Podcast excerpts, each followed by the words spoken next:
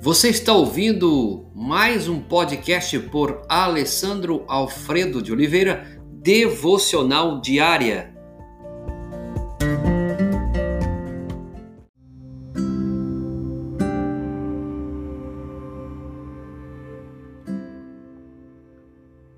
Há quem me dera ser como eu fui nos meses passados. Jó 29, verso 2.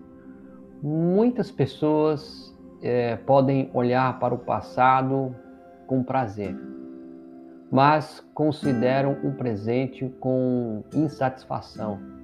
Eles olham para trás, para os dias que estiveram em comunhão com o Senhor, como sendo os mais doces e os mais melhores que já conheceram. Contudo, no presente estão vestidos com um traje da tristeza, da melancolia e da decepção.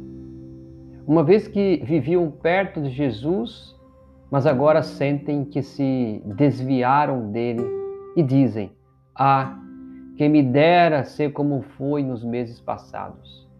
Eles se queixam que perderam suas evidências, que não têm a presente paz de espírito que não tem prazer nos meios da graça, nos meios de graça, e que a consciência não é tão suave, ou que não tem tanto zelo pela glória de Deus. As causas deste triste estado de coisas são múltiplas. Elas podem surgir através de uma relativa negligência de oração, pois um, também de uma indolência na devoção particular e aí começa o declínio espiritual. Ou pode ser o resultado também de idolatria. O coração tem estado ocupado com outras coisas além de Deus. As afeições foram atiçadas sobre as coisas terrenas, em vez de estar sobre as coisas celestiais. Quantos não estão vivendo isso hoje? As pessoas hoje estão mais propensas ao resultado da idolatria porque o coração tem estado ocupado com outras coisas além de Deus. E essas afeições, elas têm atiçado mais as coisas terrenas em vez das coisas celestiais. Um Deus zeloso não irá se contentar com o coração dividido. Ele deve ser amado acima de tudo em primeiro lugar. Ele irá retirá-la a luz do sol de sua presença de um coração frio e errante. A causa também pode ser encontrada na autoconfiança ou na autojustificação.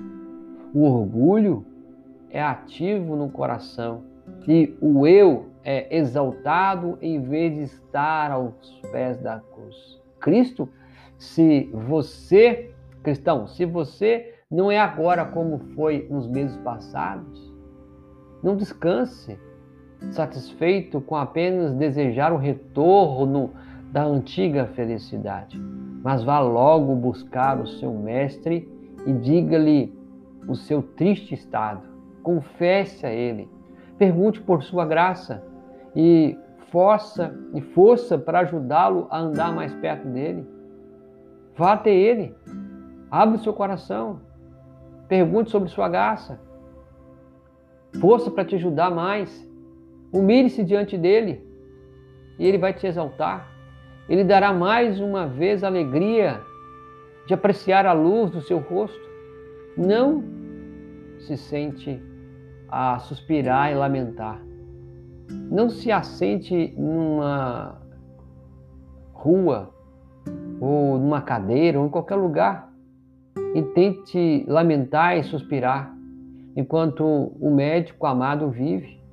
Há esperança, ou melhor, há uma certeza de recuperação para o pior caso. Então, em vez de você se assentar e lamentar, enquanto o médico amado vive, há esperança, ou melhor, há uma certeza de recuperação para os piores casos. E Deus é real nisso. Ah, quem me dera se eu fosse como fui nos meses passados. Senhor, ajuda-nos. Ajuda-nos, ó Pai. Quem sabe nesse momento há mulheres, há homens, filhos e filhas, famílias que já desistiram. que estão sentando na calçada ou em algum outro lugar, estão a suspirar e a lamentar, enquanto o Senhor, o médico dos médicos, está perto e há esperança para melhorar e mudar.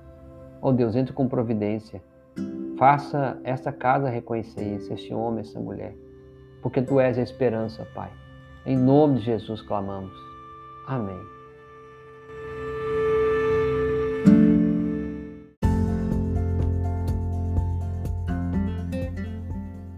Você ouviu mais um podcast devocional diária? Se isso trouxe bênção para a sua vida, abençoe outras pessoas compartilhando esse podcast.